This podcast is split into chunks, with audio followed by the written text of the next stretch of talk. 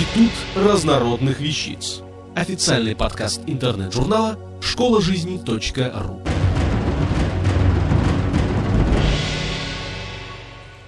Галя Константинова. Звездный вопрос. Кто в море живет, а плавать не умеет? На самом деле таких много. И есть весьма малоподвижные животные под названием морские звезды. Одних видов только более полутора тысяч. И живет звезда в разных местах и предпочитает разные глубины от мелководья до больших глубин. Известно, что советское экспедиционное судно «Витязь» нашло звезду на глубине около 10 тысяч метров. Но вот плавать морские звезды не умеют. Ходят ножками, очень неторопливо, около 15 сантиметров в час. Ими же и добычу хватают. Впрочем, есть и такие, которые заглатывают добычу целиком, выворачивая желудок, чтобы потом весь день переваривать свой обед. Имя у морской звезды красивое, да и название частей тела тоже выдают человеческий интерес и любовь к этому красивому созданию. У нее есть лучи от 5 до 50, кончики их светятся, а некоторых морских звезд называют терновыми венцами из-за шипов. Морские звезды в большинстве своем разнополы. Есть звезда Он, есть звезда Она. И по наблюдениям в холодных водах полярных морей все они проявляют заботу о потомстве. Самка, опираясь на дно, нависает балдахином над кладкой яиц, следуя инстинкту оградить, уберечь, дать тепло. А яйцеживородящие виды носят своих маленьких звездочек на спине, защищая от хищников. Самка создает что-то типа колокола, в котором прячется молоть. Так и носит их до взросления. Морская звезда — одно из самых древних животных. В ископаемом виде просматриваются на 400 миллионов лет назад.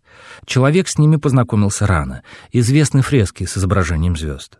Единственное, чего не любят эти создания и к чему не сумели приспособиться, это к опресненной воде, поэтому их так мало в известных нам морях — Черном, Балтийском.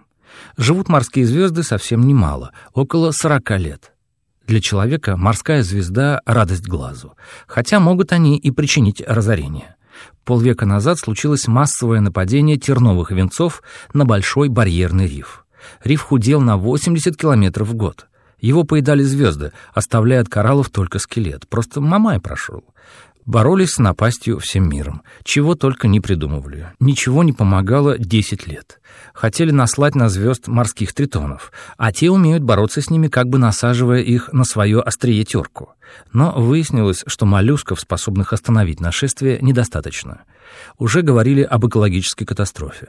Пробовались многочисленные варианты. Но просто вдруг однажды все прекратилось само собой. Что тогда произошло, так и не поняли. Губа морских звезд не дура, в переносном смысле, конечно. Рачки, рыбка, водоросли, мидии, полипы.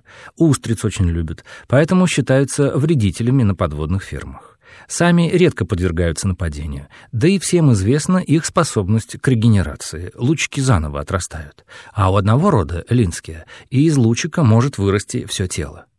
Некоторые звезды самостоятельно отбрасывают в случае опасности луч, с тем, чтобы впоследствии отрастить его заново и быть в порядке.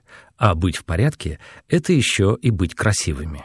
Красота неописуемая, поэтому и описывать не смею. Автор статьи «Звездный вопрос. Кто в море живет, а плавать не умеет» Галя Константинова. Текст читал Дмитрий Креминский. Институт разнородных вещиц. Официальный подкаст интернет-журнала школа жизни .ру.